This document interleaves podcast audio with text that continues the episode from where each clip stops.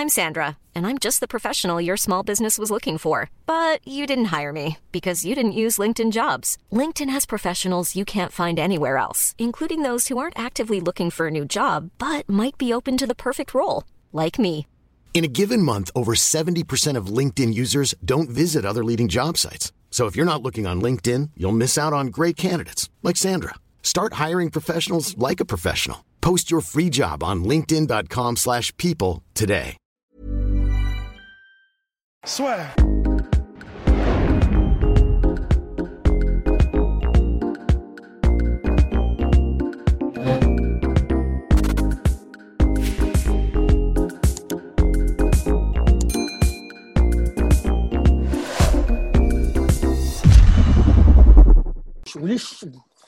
Oh putain Bien, bonjour à toutes et à tous et bienvenue dans le podcast La Sueur. Donc euh, Rust et Polydomso sont là. Vous êtes certainement très nombreux à nous découvrir, à nous regarder pour la première fois lors de cette preview, preview du combat le plus attendu de l'année et de loin, sans doute peut-être même l'un des plus attendus de tous les temps, puisque Habib Nurmagomedov revient après plus d'un an d'absence. Il affronte Justin Gagey, bilan de 22-2 pour Justin Gagey, champion intérimaire de la catégorie lightweight. Habib Nurmagomedov, bien, évi- bien évidemment, monsieur 28-0 qui a nettoyé la catégorie. Bilan de 12-0 à l'UFC, 12 victoires consécutives dans l'organisation. Ah, Et le combat a lieu le 24 octobre prochain à l'UFC 254. On est très, très, très impatient parce que peut-être que Gaethje va poser problème à Habib Nurmagomedov, mais surtout, peut-être qu'il va réussir enfin apporter une réponse à la lutte de Habib Nurmagomedov. C'est ce qu'on va essayer de voir avec notre équipe d'experts qui sont euh, partout en France, enfin partout en France, enfin dans deux endroits différents. Alors, alors, mes- alors, messieurs, Ça se défend juridiquement, ça. hein.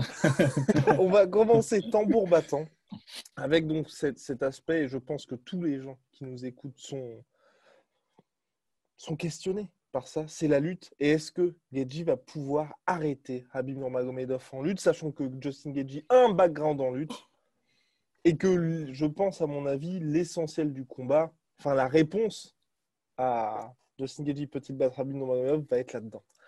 Alors on commence par qui?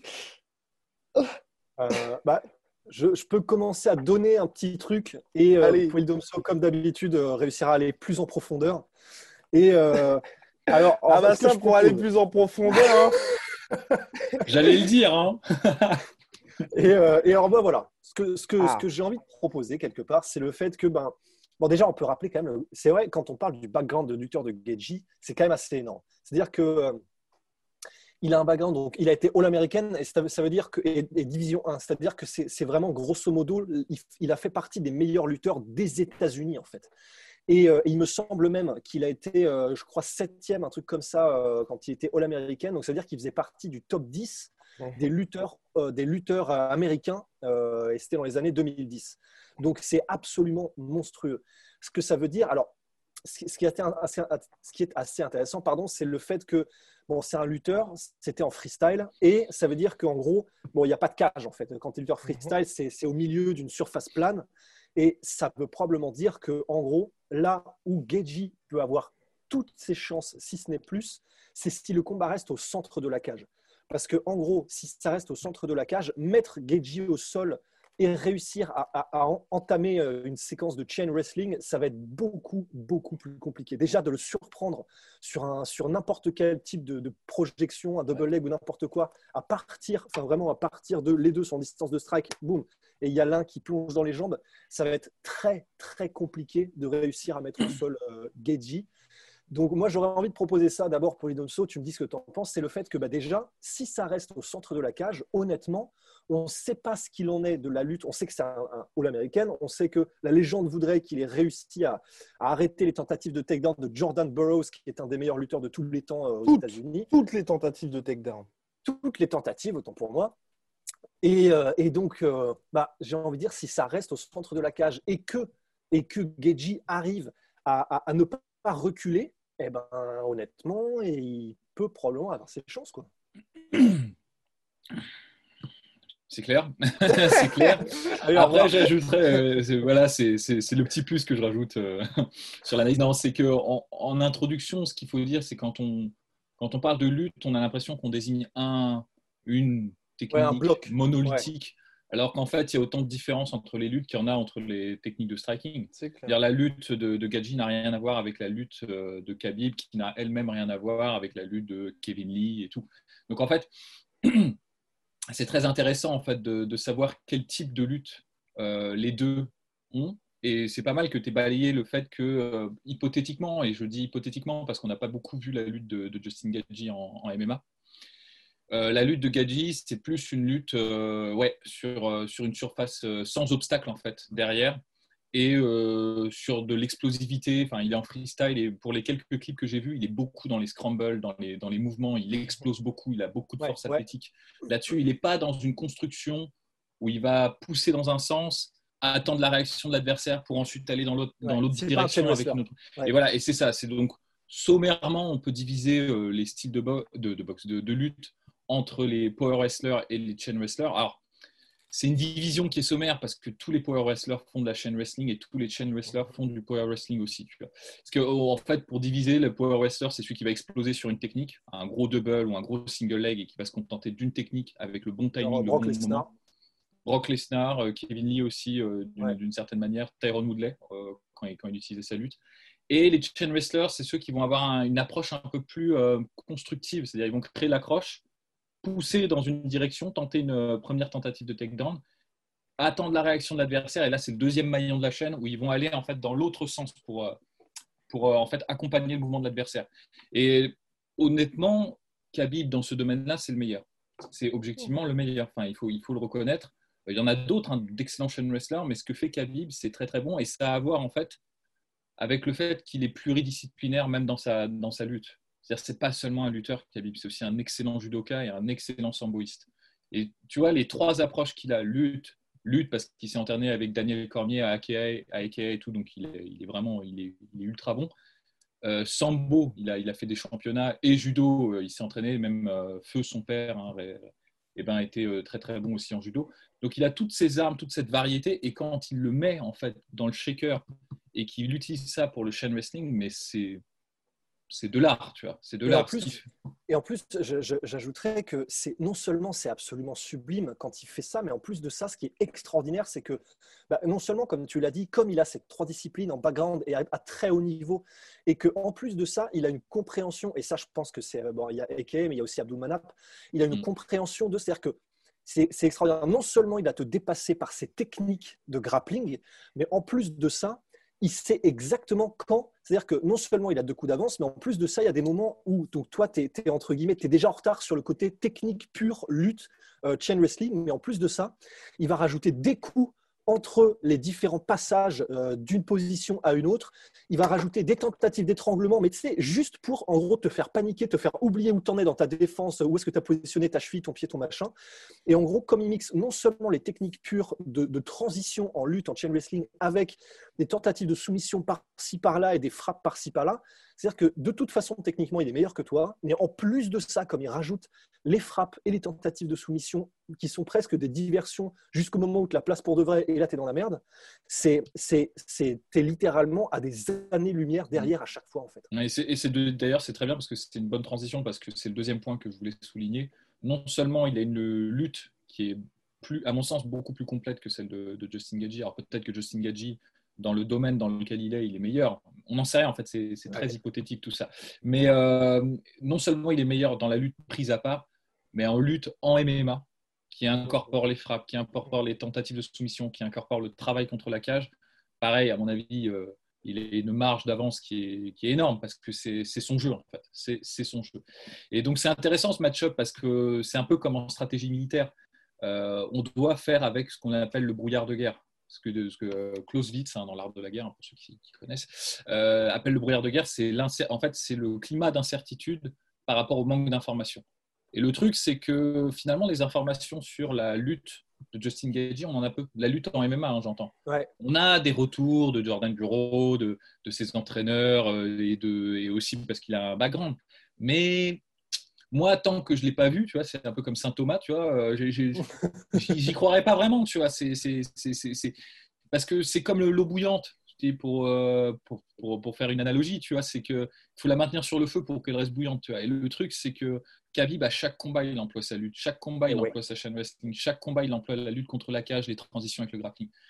Et messieurs, euh, avons-nous des infos d'ailleurs sur euh, le camp d'entraînement de Justin Gagey? Parce que c'est là aussi, on l'a un peu évoqué avec notre cher Polydomso. C'est bien évidemment les différents types de luttes. Et pour moi, c'est là aussi où ça va être euh, très compliqué, je pense, pour Justin Gagey. C'est que d'un côté, on a Habib Nurmagomedov qui a cette lutte d'Agestanes qui est, comme le disait Polydomso, très différente de la lutte américaine. Et même quand on voit souvent, des mecs qui ont beau être All-American, niveau NCA, Division 1, quand il tombe sur la lutte de Habib Nurmagomedov, c'est un monde complètement différent. Alors que de son côté, Habib Nurmagomedov, il a le background effectivement au Daghestan où il y a les meilleurs de la planète dans ce type de lutte-là.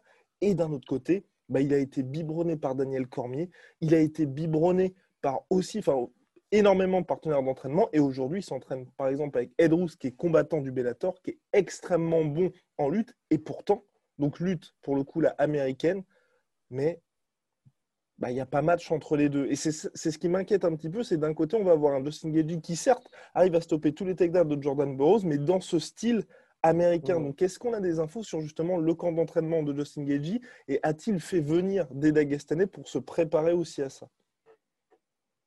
Ben, pas que je sache. Alors, je sais qu'ils entraînent avec Kamaru Usman. Je sais que probablement que euh, Trevor Whitman a amené toute une flopée de, lutteurs. Mais enfin, après, le problème aussi, c'est que Covid eh oblige. Euh, je pense que les lutteurs d'Agestanais, à mon avis, euh, ils ne passent, pas la frontière. Hein. Enfin, à mon avis, Et puis, c'est, je pense, plus compliqué de trouver des gens qui, qui, luttent comme Khabib que de trouver des gens qui, hypothétiquement, luttent comme, comme Justin Gagey. Il y a un vivier qui est énorme, en fait. Tu peux toujours trouver, sur des, tomber, trouver des Américains, des combattants américains qui ont un gros, gros background de lutte. Alors que, bon, même s'il y a beaucoup de combattants d'Agestanais, généralement, c'est des combattants, comme vous dites, locaux, qui voyagent pas beaucoup. Donc, c'est un peu plus compliqué. Et sinon, ceux qui voyagent, bah, ils sont dans la team de, de Khabib. Donc, euh, c'est difficile, tu il y a, y a, une espèce de monopole. Donc, c'est plus compliqué. Et ça, c'est vrai que, en fait, on est encore sur, sur, sur l'idée que je, que je souligne, c'est l'idée de, de celui qui a le plus d'informations sur, euh, sur l'adversaire pour le mieux se préparer. Je pense que dans ce match-up-là, il y, y, a une réalité qu'il faut, qu'il faut avoir euh, qu'il faut connaître, c'est que euh, Justin Gagey, sa carrière à l'UFC, il n'a rencontré aucun bon lutteur. Mhm. Excellent lutteur euh, offensif, hein, j'entends. Hein, parce que bon, Eddie Alvarez, c'est un bon lutteur, mais c'est plus un lutteur défensif.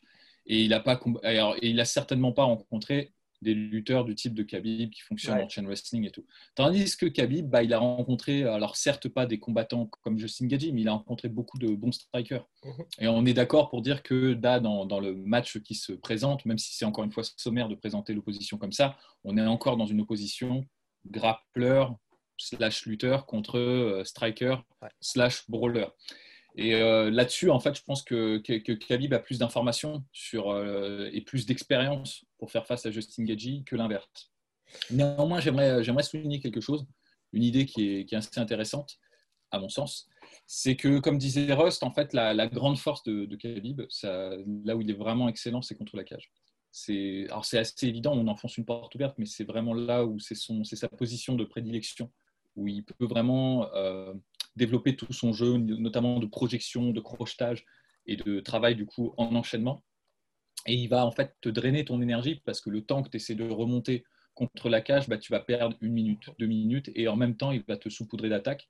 Il va te casser ton mental et ton endurance. Et après, en fait, c'est un jeu tu vois, qui, qui s'enchaîne, c'est un cercle vicieux parce que plus tu es fatigué, plus tu es, crevé, plus tu es brisé mentalement, plus tu paniques et plus, ton, plus tu cèdes l'octogone, plus ta défense elle est paniquée. Quand tu attaques, tu essaies à tout prix d'avoir la tête de Khabib et tu t'exposes aux réactions de lutte. Donc c'est un jeu qui est, qui est bien ficelé. Néanmoins, moi, ce que je remarque, c'est que certes, Khabib a rencontré des strikers, de très bons strikers d'ailleurs, on peut dire, mais il n'a jamais rencontré de gens qui bougeaient vraiment bien dans la cage. Jamais, jamais. Ce que Gagey a commencé à faire. Et voilà, et c'est bon, c'est ce qui a commencé à faire Gadji. Alors on va me dire, euh, il y a Michael Johnson, mais certes, il bouge bien, mais c'est pas au même niveau. Enfin, c'est pas au même niveau euh, que, que par exemple un, Eddie Alvarez, tu vois, par exemple. Pas, Parce que Michael Johnson, il bouge bien dans le sens, les déplacements sont rapides, les déplacements, mais il n'y a pas forcément de bon. de, de, stratégie dans les déplacements. C'est ça, c'est ça. C'est ça, c'est qu'il bouge bien, mais tu sens qu'il n'a pas l'objectif en fait euh, derrière. Tu vois, il bouge bien parce, parce qu'on lui a bien appris à bouger, mais il n'a pas compris la tactique en fait qu'il fallait à tout prix rester, euh, tu vois, au centre de l'octogone. Et ça, c'est un truc qui est assez encourageant parce que c'est ce que Justin Gagey vise en fait, c'est son plan, rester à, tout prix au centre de l'octogone. Et c'est vraiment, à mon avis, c'est la clé. Alors, on peut le faire de différentes manières, que ce soit en mettant la pression à Khabib. Euh, il y a des gens qui l'ont fait. Euh, Conor McGregor sur le round 3 et 4, c'est ce qu'il faisait. Et c'était étonnamment, il avait plus de succès en fait comme ça qu'autrement en fait, hein, assez, assez étonnamment. Ou tu peux le faire de manière totalement évasive à la manière d'un Eddie Alvarez ou d'un Adesanya par exemple. Mais ça c'est très compliqué. Il faut un niveau de footwork là qui, est, qui, est, qui est chaud. Néanmoins, ce que je veux dire, c'est que Khabib, il n'a jamais eu besoin. Alors il y a beaucoup de gens qui disent ouais, il sait très bien mettre la pression. Euh, euh, il sait bien euh, que tu es l'octogone. Moi, je suis pas d'accord du tout. Je ah ouais, je suis pas d'accord. je suis pas d'accord du tout. C'est voilà, c'est son, c'est ça. Alors c'est difficile de parler de faiblesse parce qu'il a, il a, il a, tout le temps gagné ses combats et, euh, bon, il y a des gens aussi. Enfin, c'est aussi difficile de parler de faiblesse quand on est analyste, d'autant plus francophone parce qu'on se fait pourrir derrière par parce qu'il y a tout un tout un culte, hein, le, le Khabib, hein, quand même, il faut, faut, le reconnaître. Mais moi, je le dis, c'est pas forcément méchant. De toute façon, quand je dis ça, il n'y a pas de combattant qui est parfait, tu vois. il y a forcément un moment, il y a un aspect de ton jeu que tu n'as pas pu travailler, même si tu es le plus discipliné, même si tu passes 8 heures par jour, euh, tous les jours, 24 heures sur 24 euh, et tout, à travailler. Le, MMA, c'est trop riche, il y a trop, il d'aspects, en fait. Donc, il y a des choses que tu dois choisir de ne pas travailler. Et moi, je constate quand même que euh, Khabib, alors il n'en a pas eu besoin parce qu'il est très patient, je trouve, il laisse l'adversaire s'exprimer un peu et de temps en temps, il explose et euh, comme ça, il crée, il endort un peu son adversaire. C'est sa tactique numéro un, en fait, pour, euh, pour couper l'octogone. Et généralement, ensuite, les adversaires, une fois qu'ils ont été une fois au sol, bah, ils flippent et donc, du coup, ils reculent souvent. Et donc, il n'a pas besoin de faire ce jeu tu vois, de, de, te pousser contre la cage. Mais sinon, quand c'est lui qui doit te chercher, là, il y a des trucs à exploiter. Parce que, par exemple, contre Edson Barbosa, il y a plusieurs fois où il joguait, tu vois, et puis il rentrait droit dans la cage. Et il suffisait que Barbosa fasse un pivot, et juste un pivot, hein, et euh, Khabib a entré peut-être la première dans la cage. Et ça, c'est assez, euh, assez dingue. Et donc ça, à mon avis, c'est là. C'est pas dans la lutte, dans la, dans l'anti-lutte, dans le, dans le sprawl, dans tout ça que, que Gadji a une épingle à, tirer en fait. Moi, je pense que sa carte à jouer, elle doit se jouer sur les déplacements et sur le, je pense le, le manque de savoir technique de Khabib sur cette, sur cette, phase-là du jeu. qui est le cadrage et tout ça. C'est un point très important pour notre cher Rust. Là, on va mettre une pièce dans la machine Rust avant avant de mettre une pièce dans la machine house, bien évidemment, petit point réclame, puisque voilà, n'hésitez pas à vous abonner au podcast La Sueur parce que on a un objectif, n'est-ce pas, mon cher ouais. On a un objectif fou. on vise les 50 000 abonnés d'ici décembre. Donc là, les gars, comment... il va falloir commencer à charbonner, je vous le dis. Hein. et n'hésitez pas à lâcher bien évidemment le pouce bleu. Donc, comme le disait notre cher Polydomso, c'est avec Rabib Nurmagomedov, dans ses takedowns, il va de temps en temps être un petit peu reckless, comme disaient les Américains. Il a une précision de 45%, donc 116 tentés en carrière à l'UFC, 49 réussis. Et aussi, ce que je note euh, dans, la plupart de ses adversaires, c'est vrai qu'on a cette impression qu'ils ont déjà perdu le combat avant même qu'il n'ait commencé parce qu'ils sont tout simplement trop nubilés par la lutte de Habib Nurmagomedov. Et donc là où ils pourraient se déplacer, laisser exprimer leur striking, on pense notamment au knockdown de Conor McGregor lors du second round, c'est justement, ils sont fixé sur la défense de takedown, cette peur d'être amené au sol. Et comme l'a dit Polydomso, justement de se faire travailler, de se faire labourer pendant un round et ensuite, ok, vous redémarrez le suivant ou vous vous, relevez peut-être, mais vous n'êtes plus du tout le même. Et mon cher Rust, ce qu'il a noté, c'est que comme il nourrissait énormément d'espoir chez Tony Ferguson parce qu'il avait ce côté mental qui était complètement différent de tous les adversaires précédents, avec Justin Gagey, là aussi, on peut se dire qu'on va avoir quelqu'un qui va pleinement s'exprimer sans avoir ce côté complètement mental, psychologique ruiné avant le combat. Mais en fait, c'est non seulement ça, mais euh, pour, euh, pour revenir à ce que disait euh, Polydomso il y a quelques secondes, en fait, bah, tu as même des combattants, c'est-à-dire que non seulement ils se, ils, se, ils se, focalisent sur la lutte et l'anti-lutte parce qu'ils se disent putain, ça y est, c'est là, il faut absolument que j'arrive à neutraliser cette portion du game et tout, mais c'est que du coup, non seulement pendant le combat, ils sont focalisés sur la lutte, l'anti-lutte, mais par exemple, tu vois, tu parlais de Connor, Guillaume, bah, Connor, il a même complètement axé son camp d'entraînement. il l'a dit, oui. Sur la lutte et l'anti-lutte, ce qui est probablement, bah, évidemment, à, fortiori, c'est facile de le dire, mais bah, force est de constater que c'était probablement une erreur parce que de toute façon, c'est évident qu'il n'allait pas regagner son avantage. Enfin, tu, tu deviens pas un, En un an, allez. ouais, ça, en genre un mois, si, en six mois, un an, c'est impossible.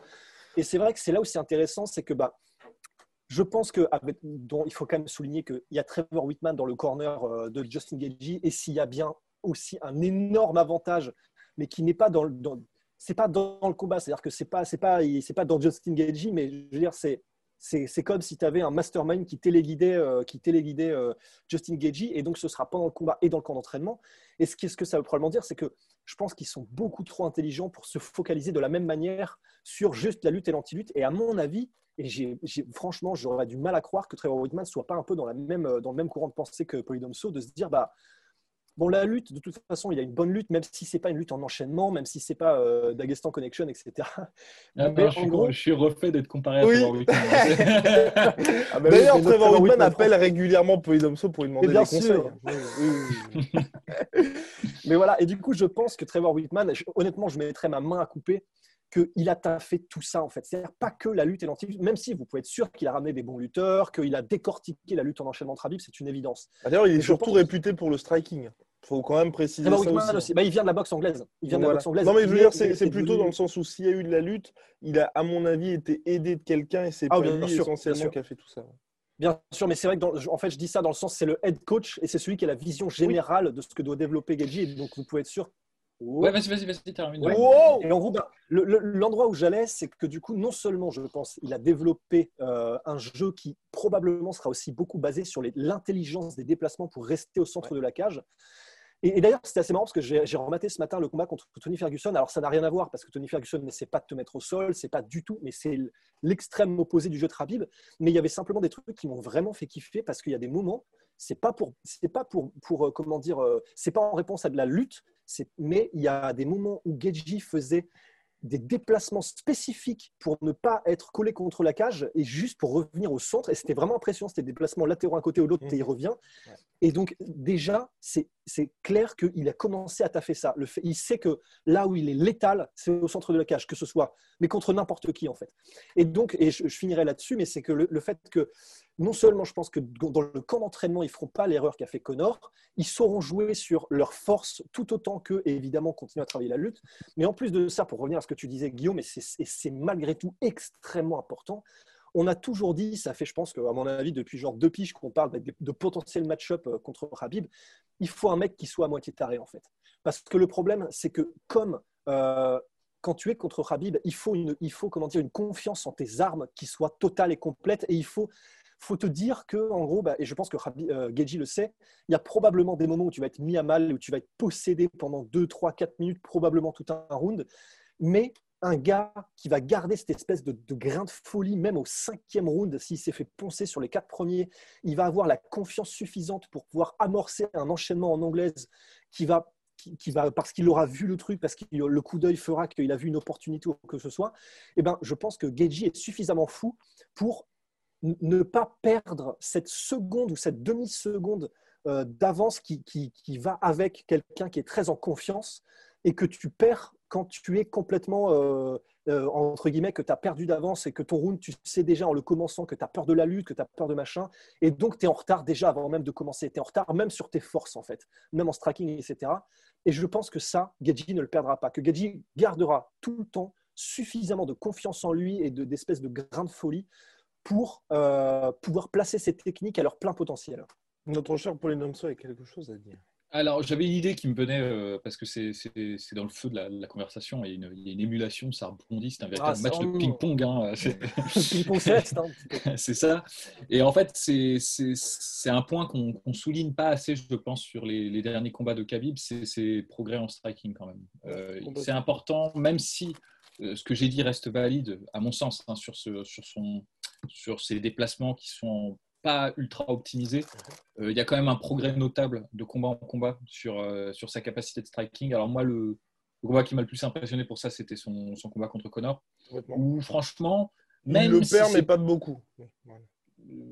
Ce que Le- je veux dire, le- ouais, troisième round, ouais, non, mais ce que je veux dire, c'est que même si c'est pas forcément agréable à l'œil, parce qu'il y a un côté un peu rigide, un peu, euh, tu vois, on sent que c'est pas que c'est pas de, Ouais, c'est pas naturel, de quoi. base. Ouais, voilà, c'est c'est un truc qu'il a appris. En revanche, il comprend le truc ce qu'il fait, il le fait bien. Il a, je trouve, une anglaise qui devient de plus en plus fondamentale, même si c'est un peu pas orthodoxe.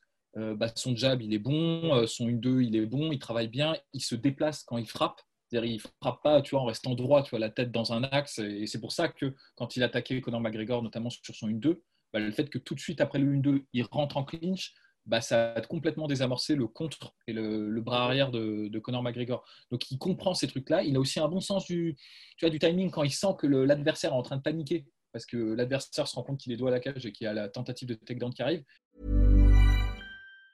There's never been a faster or easier way to start your weight loss journey than with PlushCare. PlushCare accepts most insurance plans and gives you online access to board-certified physicians who can prescribe FDA-approved weight loss medications like Wigovi and Zepbound for those who qualify. Take charge of your health and speak with a board-certified physician about a weight loss plan that's right for you. Get started today at plushcare.com slash weight loss. That's plushcare.com slash weight loss. plushcare.com slash weight loss. Là, il enchaîne bien avec, euh, souvent, il glisse un uppercut et tout. Donc, il a une compréhension de ce truc-là. À mon avis, ça lui plaît. Hein. À mon avis, même s'il vient pas du striking, euh, ça, ça doit l'amuser tu vois, de, de, travailler ça parce qu'il comprend, il comprend ces trucs-là. Et il est difficile à choper sur la tête. Et ça, ça je pense que c'est c'est parce qu'en fait, euh, à force, tu vois, tout le monde est en train de se dire, ouais, il faut le mettre KO, il faut le mettre KO. tu sais, le, le, game plan en MMA, là, on voit que c'est un sport qui, qui, naît un petit peu parce que tu as quand même pas mal de combattants qui sont même dans le top 10, qui ont des game plans quand même assez rudimentaires et qui se disent, putain, faut que, faut que j'allume, faut que j'allume euh, Khabib euh, dans la tête. Et donc, du coup, comme lui, il a rencontré plein de profils comme ça, ben maintenant, tu vois, il, désaxe, enfin, c'est pas qu'il désaxe, mais il sort de l'axe de frappe relativement bien. Et même quand il est sur le reculoir, euh, il est difficile à toucher. ouais. voilà, contre Dustin Poirier, comme ça, il, gère bien. Donc, ça, franchement, je voulais le souligner, c'est un gros, gros plus. Et c'est pour ça que ce serait une erreur de réduire le jeu de Khabib juste euh, à sa lutte ou son grappling. En fait, si on met en place les forces de Khabib, honnêtement, c'est simple. Cardio excellent, euh, grappling supérieur à ce qui se fait. Tu vois, quand il fait au sol, tout son travail justement de, de, de contrôle de la position de l'adversaire, que ce soit avec le triangle au niveau des jambes ou euh, le, contrôle de la main d'appui, quand l'adversaire cherche à se relever, il cherche tout le temps à prendre la main d'appui pour ensuite passer ses coups. Ça, c'est enfin, lui qui a apporté ça. Quoi. Je veux dire, maintenant, les gens sont en train de limiter tu vois, pour, pour ça. Donc, gros plus pour ça aussi. Euh, la lutte en enchaînement, gros plus. Et à mon sens, le, seul point un peu fragile de son jeu, c'est ses déplacements. C'est vraiment ça, que ce soit en attaque ou en défense. Il y a plusieurs fois, même en défense, quand on lui met la pression, où il prend 4-5 pas en arrière il conne la cage, il regarde, il sait même pas en fait qu'il a la cage derrière lui. Il n'a pas une conscience en fait de sa présence dans l'octogone. Et ça, à mon avis, ça peut vraiment être exploité. Et je pense en fait, la, vraiment la carte que Justin Gaggi doit jouer, c'est qu'il ne doit pas y aller en se disant putain, il faut que je l'éteigne. Euh. Je suis un boxeur puncher, il faut que je chope au niveau de la tête sur un contre et tout. Il faut qu'il construise son jeu contre Khabib. Parce que franchement, les, les habitudes sont là. Elles sont là, elles peuvent être exploitées. Plusieurs fois contre Poirier, quand Poirier avançait, il cherchait à tout prix à chasser la tête de Khabib. En plus, c'était un peu lent parce qu'il avait, il venait de lutter, donc euh, c'était bras était lourd. Et Khabib, en fait, reculait, reculait tout simplement en ligne droite, se protégeait bien la tête, mais il protégeait pas son corps et il protégeait pas ses jambes. Et, et, ça, et les jambes, ça c'est très important parce que Justin Gaggi, il a une arme qui sont les low kicks. Alors les gens vont dire ouais, mais si tu fais un low kick contre Khabib, il va faire un single leg, tu vas tomber. Je suis d'accord, je suis d'accord parce que Khabib, il est, il est très déterminé sur ses single legs. Il peut prendre juste le pied, il va quand même t'amener au sol parce qu'il va travailler à partir du point d'accroche. Mais là où je pense que Gadji, il a peut-être un, fil rouge, c'est que s'il fait reculer Khabib, si au lieu de se dire je vais lui arracher la tête à tout prix, il prend un peu de recul sur lui, il se calme et il place des low kicks, au moment où Khabib recule, je peux vous assurer que les low kicks vont passer. Je vous, l'assure. Hein. Ça, c'est certain parce que les jambes sont toujours un peu à la traîne et Khabib, sa première préoccupation, c'est de protéger sa tête. Pareil pour le travail au corps. Le travail au corps, c'est un truc qui, à mon avis, est nécessaire contre Khabib. Euh, j'ai revu ce matin le combat euh, Conor McGregor-Khabib. J'étais surpris du succès qu'a eu Conor McGregor avec les coups au corps. J'avais pas souvenir que c'était à ce point-là. Les gens ont les, à moitié les front kicks, à moitié non? Front kick et même les droites au corps, qui passaient, elles passaient tout le temps. Et honnêtement, ça avait vraiment l'air d'ennuyer Khabib. Hein. Il, y a, plusieurs moments où Khabib prenait des grosses respirations et tout. Alors les gens, ils balayent le truc en disant ouais, mais il s'est fait, il s'est fait détruire euh, McGregor. C'est vrai, mais n'empêche qu'il y a eu du succès sur, ce, sur cet aspect-là du jeu debout. Et même les front kicks, euh, plusieurs fois, surtout quand Khabib recule, il n'a même pas le réflexe d'essayer d'attraper les jambes. Il a, sa préoccupation, c'est de se, protéger au niveau du, visage, en fait. Et moi, je pense que là, c'est vraiment un truc à exploiter, d'autant que Justin Gaggi, il a les armes pour ça. Tu vois, les low kicks et même les. Alors, les coups au corps, il n'en fait pas beaucoup. C'est un peu ça qui m'inquiète. Il est plus, je cherche la tête à tout prix. Donc voilà. il pourrait. Hein. Il n'y a rien qui l'empêche. c'est ça qui est bien, c'est qu'il n'y a absolument rien qui, contre-indique Justin Gaggi qui développe un jeu de vraiment d'attrition au corps. Et c'est vrai qu'honnêtement, il a de toute façon, il a, la, il a la, technique, la compréhension de la mécanique, euh, de la mécanique pour créer une chaîne cinétique. Ça, il l'a. Donc, de toute façon, il suffit juste qu'il l'applique sur des combinaisons au corps, ou même pas des combinaisons nécessairement. Mais voilà, si, euh, si euh, je sais pas, si, même quand il avance, en fait, en soi, c'est-à-dire que si jamais Khabib commence à avancer un petit peu, franchement, tu l'arrêtes avec un bon coup au foie ou un truc comme ça, tu le repousses ensuite ou quoi que ce soit, ou avant. D'autant, et pareil, idée qui me vient aussi, c'est que Khabib, il est très très bon en clinch, mais il est quand même vachement moins bon au clinch au centre de la cage. Mhm. Et ça, c'était euh, assez évident dans son combat contre Conor McGregor. Il y a plusieurs moments où ils étaient en, position de clinch. En plus, Conor McGregor, c'est pas vraiment le domaine où il est bon, hein, honnêtement. Mhm. Et euh, bah, les genoux au corps passaient, en fait, passaient, passaient bien. Et c'est un bon. Euh, ça décourage assez. Alors, c'est vrai que la fenêtre d'opportunité pour Gadji, elle est, elle, est, elle est mince. Elle est très mince parce que le, jeu de Khabib c'est une machine bien rodée. Son striking sert bien sa lutte, sa lutte sert bien son grappling. Et ensemble avec son cardio, c'est un truc très très difficile à, arrêter. Mais je pense que sur ces récents, euh, récentes améliorations, Gadji peut montrer quelque chose de, prometteur. Si Gadji il y va comme il, typical Gadji, tu vois, genre s'il y va peut-être la première, je vais essayer de t'arracher la tête et si jamais tu essaies de lutter avec moi, je vais faire du scrambling, des grands biais, tout ça. Je pense qu'il va se faire finir en un ou, deux, tu vois. Mais c'est vraiment, hein, c'est pour moi, c'est euh, la recette du désastre contre, contre Khabib. Tu peux pas être frontal comme ça. En revanche, s'il fait ce qu'on a vu contre Tony Ferguson, et je suis d'accord sur les déplacements, c'était vraiment joli. Et on sent euh, la patte Whitman, hein, parce que Whitman a fait le même boulot avec Rose Namarunas. Et, puis on a eu un, échantillon assez long pour le coup. Parce que c'est vrai que les précédents combats, c'était un, deux rounds grand maximum. C'est ça, c'est ça. Faut qu'il soit très léger sur ses appuis. Moi, ce que j'aime bien, c'est qu'il commence à faire ce que fait euh, Rose. C'est, tu sais, le L-step. Tu sais, c'est quand tu as la jambe avant et que tu la recules et que tu fais un L, comme un, un déplacement de cavalier sur, euh, sur l'échiquier, tu vois. Et euh, ça, généralement, ça te permet de sortir de l'axe, de prendre bien de la distance tout en évitant de reculer bah, façon Barbosa, tu vois, tu prends quatre pas et tu te retrouves ça. Et ça, franchement, tout ce travail-là, bah, je suis curieux de voir ce que ça peut donner contre Khabib parce que Khabib n'a pas rencontré de striker qui faisait ça. Il a rencontré d'excellents strikers qui cherchaient à tout prix à l'éteindre, mais il n'a pas rencontré des gens qui allaient faire le matador avec lui pendant 2, 3, 4 rounds. Et, ça, franchement, pour moi, c'est la clé. Il y a, à mon avis, deux stratégies pour battre, pour battre Khabib, hors, tu vois, des trucs euh, genre KO euh, flash KO ou euh, flash soumission quand tu es sur ton dos. Et euh, les deux, en fait, les deux tactiques servent le même, la même stratégie qui est d'éviter de, se retrouver doigt à la cage. C'est soit de lui mettre la pression. Et on a vu que ça pouvait marcher. En fait, il y a plusieurs moments, même euh, Conor McGregor, il le, faisait reculer contre la cage et tout, alors qu'il n'y avait même pas vraiment de, menace. Et ça, c'est ce qu'a fait notamment Hakim Daoudou contre Zubar Tukugov. Ce pas les mêmes combattants, mais c'était très intéressant la façon dont il l'a fait. Et on pourrait s'inspirer un peu de ce game plan-là soit de, de, contrôler sa position et de piquer, de sortir à chaque fois. C'est à mon avis, c'est les deux, les, deux, les, deux, les deux trucs à faire. Alors, mon cher Rust. Parole à la défense Non, bon, alors. Avez-vous quelque chose à ajouter? Ah, Non, là, honnêtement, euh, bah, si ce n'est qu'effectivement, c'est très rassurant de voir que euh, depuis son opération à l'œil, parce que c'est vrai qu'on n'en a pas parlé oui, c'est vrai aussi. Il y a eu un eh avant et un eh après oui. qu'avait d'ailleurs vu venir Polydomso. Euh, et ben en fait, euh, c'est vrai que le Geji qu'on aurait pu avoir, euh, qui est l'ancien Geji, le Geji du WSOF, etc., qui c'est même c'est la définition, c'est dans le dictionnaire, quand il y a marqué avancé tête baissée, il y avait Geji au WSOF. C'est littéralement, littéralement ça. Quoi. Mais euh, depuis, et probablement, du coup, effectivement, parce que, et c'est même, il même pas probablement, il l'a dit en fait, il avait, il avait une vision qui était défaillante. Du coup, il se reposait beaucoup sur euh, des techniques. Je crois que c'est Joe Frazier, c'est ça qui faisait ça pour le même problème. Voilà. et en gros, bah, du coup, il attendait un petit peu de se faire accrocher par l'adversaire pour, pour pouvoir euh, le cadrer, être conscient de sa position et du coup, ensuite répondre. Maintenant qu'il a eu son opération à l'œil et qu'il est capable de vraiment de, pouvoir développer un arsenal où il n'est pas obligé d'attendre l'adversaire parce qu'il le voit, et eh ben en fait, depuis ce moment-là, euh, on l'a vu en fait. Donc c'était, euh, il y a eu probablement aussi un changement de, un changement de stratégie après ces deux défaites, mais les deux ont été, ont été main dans la main, et que là, depuis qu'il a sa vision et qu'il a changé un petit peu sa manière d'approcher le combat, il est beaucoup plus patient, mais tout aussi létal, voire même plus en fait peut-être, parce qu'il est capable d'exploiter des opportunités ou alors de les créer lui-même. Et en gros, bah, comme il a le coup d'œil, euh, bah, clairement, maintenant le Geji patient et le Geji patient et qui peut vraiment vraiment mettre en place des déplacements, qui peut il peut mettre une pression sans nécessairement avancer en fait. C'est ça qui est vraiment cool avec Geji, c'est qu'il est capable, de toute façon, tu sais qu'il y a un moment donné où il va frapper, mais quand il va frapper, il va frapper tellement fort qu'en gros, tu es vraiment constamment sur la brèche. Et c'est pas pour autant qu'il avance euh, à proprement parler. C'est vachement intéressant.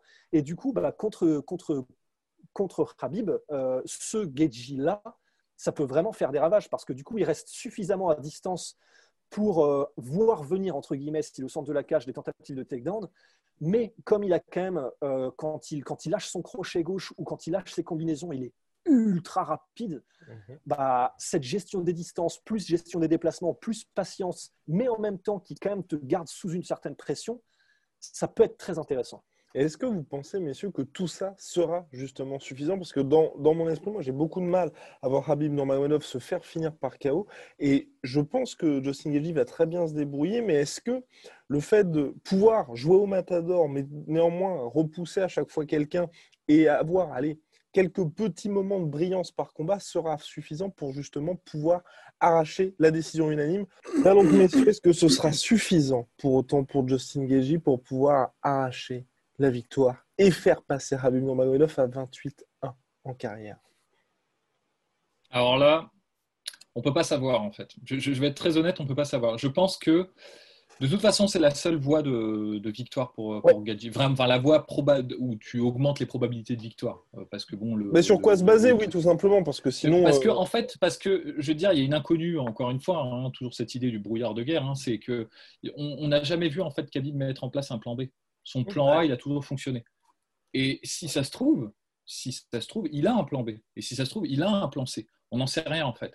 Et peut-être que, euh, en fait, euh, peut-être que le, on, on sait que c'est comme la partie immergée d'un iceberg. tu vois, on n'a qu'une une vision sur les skills de Khabib et on n'en a pas euh, sur le reste de ce qui se garde un peu sous le coude au cas où euh, sa, lutte ou son, sa stratégie number one ne fonctionnerait pas. Tu vois. Donc, du coup, on ne peut pas vraiment se prononcer. Tout ce qu'on peut dire, c'est que c'est la voie à adopter pour, euh, pour Justin Gaggi. Et euh, ensuite, on verra en fait ce que ça donnera sur le moment. sur, sur Khabib et peut-être que Khabib aura lui aussi des réponses à ça. Peut-être qu'il aura prévu justement les, les, adaptations juste de, de, Justin Gaggi. Et, donc peut-être peut-être ça permettra de révéler un Khabib encore meilleur qu'il n'est euh, aujourd'hui. Parce que c'est vrai que dans les. Allez-y, mon cher. Bah, juste en fait, pour, pour, simplement mettre le coup de poinçon sur ce qu'on de en plus, on, l'entend dans les interviews de, de Habib, il le dit lui-même. Et, évidemment, c'est normal, mais il en est très conscient. Enfin, le fait que, en gros, quand, quand Habib lui-même dit euh, bon ben voilà, euh, va arriver, il va probablement essayer de m'atomiser au niveau avec, avec son anglaise, les Loki qui va probablement essayer de me hacher les jambes évidemment, mais il en est conscient de tout ça et euh, effectivement, ça va être intéressant de voir comment est-ce qu'il répond du coup et comment est-ce qu'il a adapté euh, son game plan par rapport à ça. Quoi. Exactement. Et, je voulais ajouter justement par rapport à ça, à son plan B, où j'ai peut-être quelques doutes concernant Habib Nurmagomedov, parce que c'est vrai que Tim Aken ne nous a pas habitués à des ajustements spectaculaires, alors qu'au contraire, Trevor Whitman, par le passé, il a justement su cadrer ses élèves lors des combats pour faire en sorte que si lui voyait quelque chose à exploiter ou au contraire s'il y avait quelque chose à changer, bah, il savait le dire, il savait être très sharp là-dessus. Et c'est peut-être pour ça où Habib Nurmagomedov, qui n'a jamais eu ça, qui là, quand on voit les différentes interventions de Javier Mendes lors de ses combats, c'est assez sommaire puisque c'est justement il dit bah maintenant tu vas lancer ton takedown et euh, calmer euh, le crew de Habib Nurmagomedov. Donc Là, on peut éventuellement avoir quelques doutes sur les apports de chaque côté, surtout qu'en plus, voilà, pour la première fois de sa carrière, Habib n'a pas pu bénéficier de l'apport de son père décédé euh, des suites du coronavirus. Et, ni de Eke d'ailleurs, puisqu'il s'est entraîné au Daghestan. Euh, oui, mais euh, Javier Mendes est venu, a fait une grosse partie de la préparation. Oui, parce qu'ensuite, il a fait. Mais vous avez tout, totalement raison, mon cher Ross, parce que oui, il est hum, donc il s'est entraîné au Daghestan, mais il est venu, je crois, depuis ça fait quoi, 5 semaines, 5-6 semaines qu'il est aux Émirats Arabes Unis où Javier Mendes est venu aussi. Mais parce que de toute façon, le, gros révélateur, euh, pardon, je suis désolé, c'est impardonnable, impardonnable. le gros révélateur de, de l'état psychique et de du déroulé de l'entraînement de, de Khabib, ça va être le cutting. Moi, je pense que c'est ça, parce que c'est toujours une épreuve pour lui. Et si c'est vraiment facile, que, que, son cutting passe tranquille, c'est qu'à mon avis, son camp s'est bien déroulé, qu'il n'a pas été trop chamboulé par tous ces changements et par, euh, par la perte, hélas, hein, de, son père, un feu, hein, feu, feu Abdul Manap. Mais, euh, mais du coup, euh, ça va être un, bon révélateur. Si c'est ric-rac, ric-rac, ou s'il foire sa, son weight cutting, oh, ce serait là, je pense que, ce, je pense que c'est, ce serait un, serait un, indice inquiétant sur le, sur le, déroulé du, du, de l'entraînement de, de Et ouais, mais après, c'est vrai que pour revenir aussi à, je ne sais pas si ça a été un facteur et si ça peut l'être, mais euh, quand même, lorsqu'il s'entraînait à Eke, quelque chose qui était bah, quand même très pratique, euh, c'est même au-delà de pratique, c'est entre guillemets nécessaire pour Habib, c'est que du coup, il avait accès à énormément de bons strikers.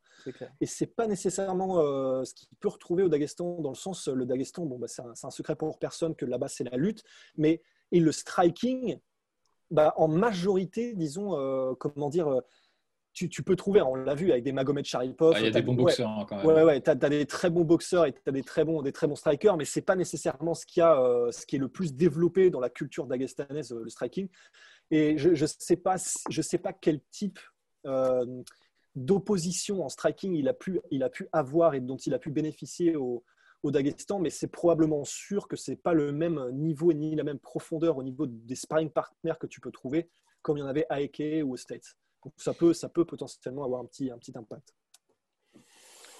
Bien, messieurs, réponse le 24 octobre prochain. Est-ce qu'on a balisé complètement le terrain là? Bah, c'est vrai que Polydomso, tu as, évoqué le fait que euh, mentalement, on a, la, comment dire, la disparition d'Abdulmana pouvait impacter Habib. C'est vrai que de toute façon, on je ne pense pas qu'on ait grand-chose à en dire parce que de toute façon, on n'en sait rien, on n'en saura rien avant le combat. Mais il est peut-être intéressant de notifier effectivement le, bah, le côté, euh, ça va être un Habib qui est probablement dans, un, dans une toute autre... Euh, qui, a un nouveau rôle, qui a un nouveau rôle, parce qu'on l'a vu par exemple avec Tourov, c'est lui maintenant, il a pris la place du père. Non, mais vraiment, pour le coup, c'est vraiment lui maintenant qui, qui, est le boss, en fait. Enfin, c'est pas comme, parce que c'est pas. Là, ça fait un peu le, parrain, mais. Euh, c'est lui le parrain. C'est vraiment. Ouais, ouais voilà. Maintenant, c'est lui qui est, entre guillemets, la, figure du MMA. et euh, de. C'est-à-dire que je pense que maintenant, les gens vont se référer à lui pour où est-ce qu'on, dans quelle direction est-ce qu'on emmène le MMA au Daghestan, mhm. alors que cette position avant revenait à Abdul Manap. Et c'est monstrueux comme responsabilité quand même, euh, d'être le visionnaire sur lequel on se repose euh, quant à la direction que doit prendre le sport dans ton pays.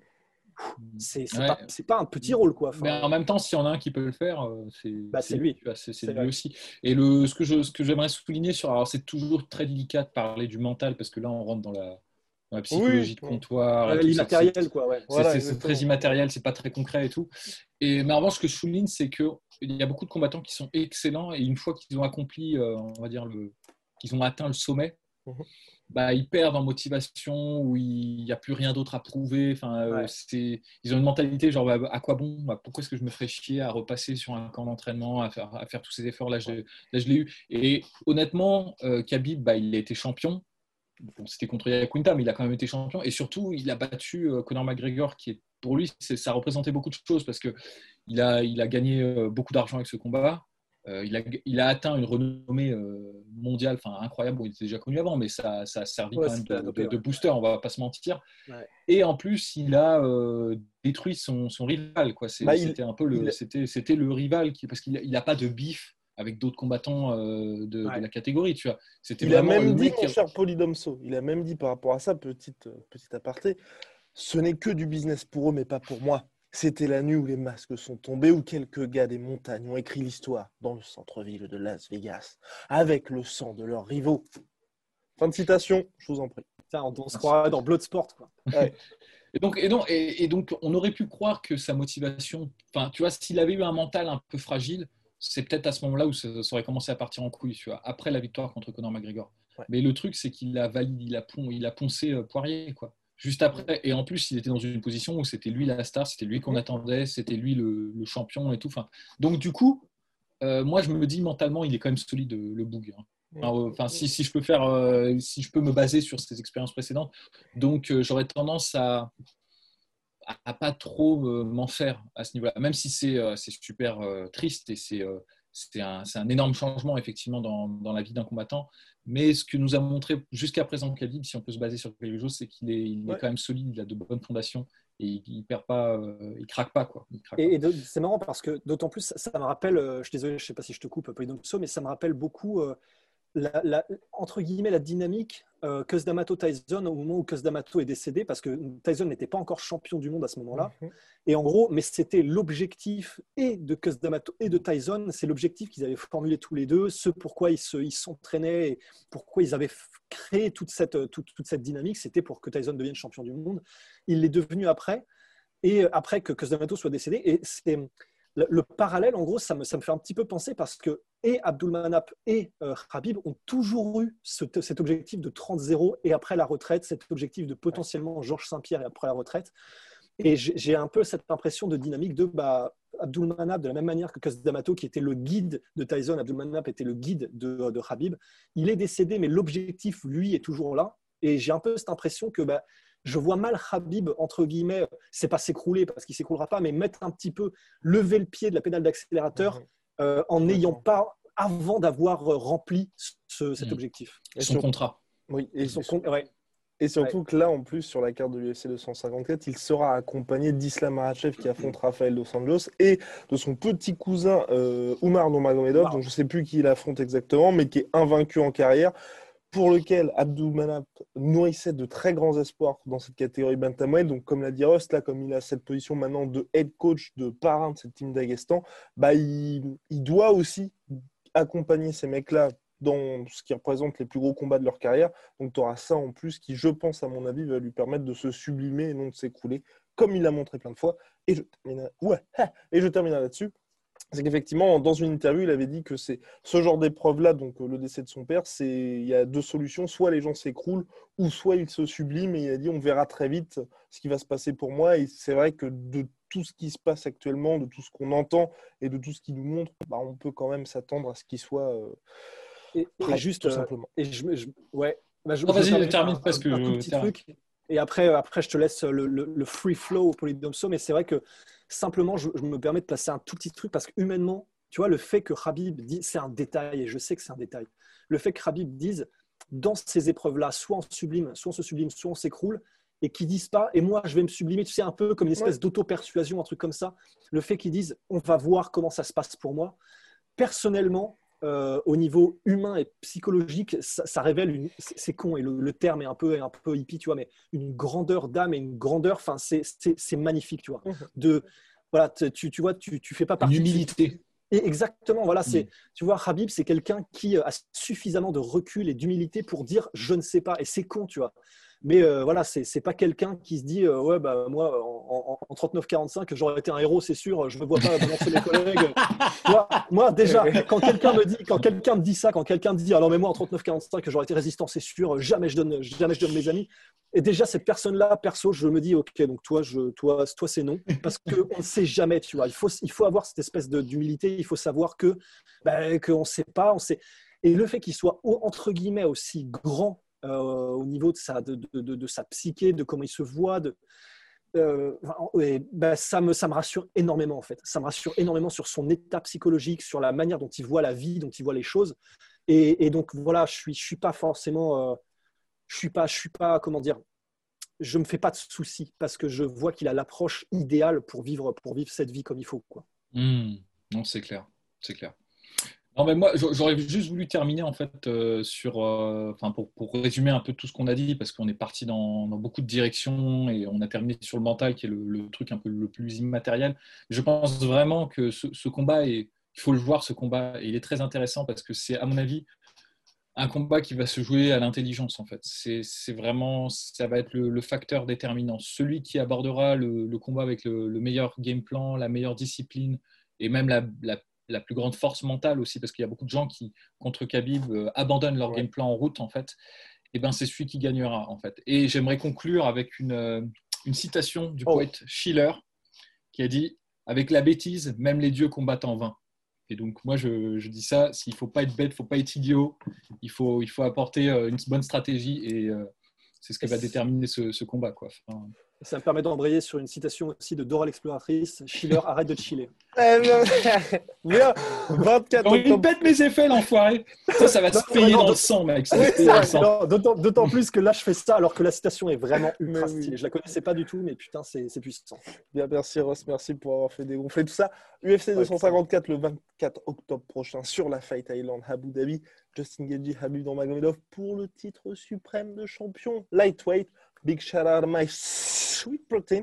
Moins 38% sur tout avec le code la sueur et moins 10% sur tout Venom avec le code la sueur. Sponsor de l'UFC, sponsor de. Et d'ailleurs, oui, Cocorico, nous avons prolongé avec Venom parce que oui, ils sont ravis, ravis de, de nous habiller. Voilà. Oh là là, voilà. Que, que notre cher Polydomso exhibe fièrement. À très très vite. Soit.